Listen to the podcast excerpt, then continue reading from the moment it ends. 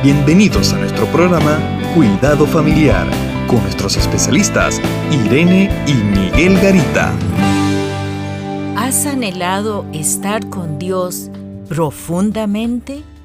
En el Salmo 63.1, el salmista dice, Dios, Dios mío eres tú, de madrugada te buscaré, mi alma tiene sed de ti, mi carne te anhela. Qué profunda emoción. En esta emoción como se muestra el amor de Dios y el amor de David hacia Dios. Era una buena relación que llevaban los dos. Y sobre todo una relación iniciada por el amor que, que David le tenía a Dios. Primero lo dice, Dios mío eres tú. O sea, era un amor que le da pertenencia, que lo hizo que era personal, un amor personal yo creo que ese, cuando hay un amor, bueno, hay una necesidad de estar oyendo a la persona que uno quiere o de estar hablando con la persona que uno quiere, estar buscando a la persona que uno quiere. Ese es, eso es lo que nos muestra el, el versículo que acabamos de leer. Y es, yo creo, que nos muestra cuánto debemos amar a Dios. Esto me llama a mí la atención porque muchas veces nosotros amamos, decimos que amamos a Dios, decimos que somos del Señor, pero tal vez nos hemos olvidado de sentir esa gran emoción por buscar las cosas de Dios. Y yo creo que es algo que nosotros tenemos que despertar en la familia, en los hijos.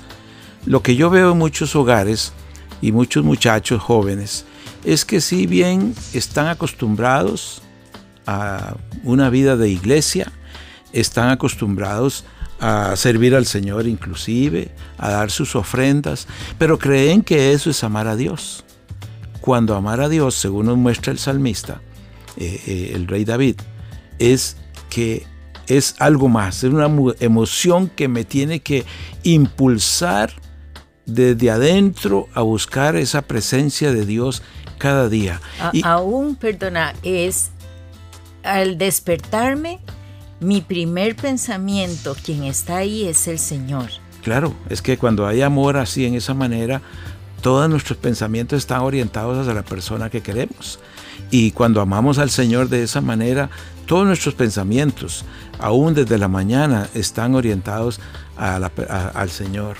Pero como decía, muchos hijos, muchos muchachos, no tienen despierto ese gran amor al Señor, sino que lo que han lo que hacen es creer que aman al Señor porque sirven o porque están. Y yo creo que muchas personas hoy día, eh, muchos padres de familia, creen que amar al Señor es cumplir con una serie de ritos y cosas de la iglesia y cumplir con leer la palabra, con orar a la hora del almuerzo.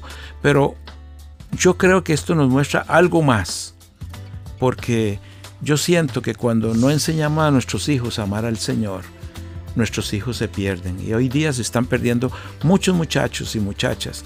Se están siendo arrastrados por el mundo. Los atrapa el mundo con todos sus anhelos, con todas sus cosas bonitas y comienzan a, perder. Ahora, ¿cómo le enseñamos a nuestros hijos a amar a Dios? Para mí lo principal es que nosotros los padres somos modelos y modelamos para nuestros hijos. Y cuando los hijos empiezan a entender cuánto amamos nosotros como padres a Dios, ellos comienzan a repetir también y aprenden a amar a Dios. Entonces para mí ese es el, primer aspecto. Ahora, ¿cómo, ¿cómo, también hacemos? Bueno, tenemos que estar hablando de Dios. Gracias a Dios, Señor, porque diste tal cosa. Gracias por esto, por el otro. Y necesitamos de esa manera repetir constantemente. Entonces, padres, amemos al Señor con todo nuestro corazón, con toda nuestra alma, con todas nuestras fuerzas para transmitir ese amor de Dios. Y cuando transmitimos ese amor de Dios a nuestros hijos, ellos serán eh, protegidos del mundo y de ser atraídos por él.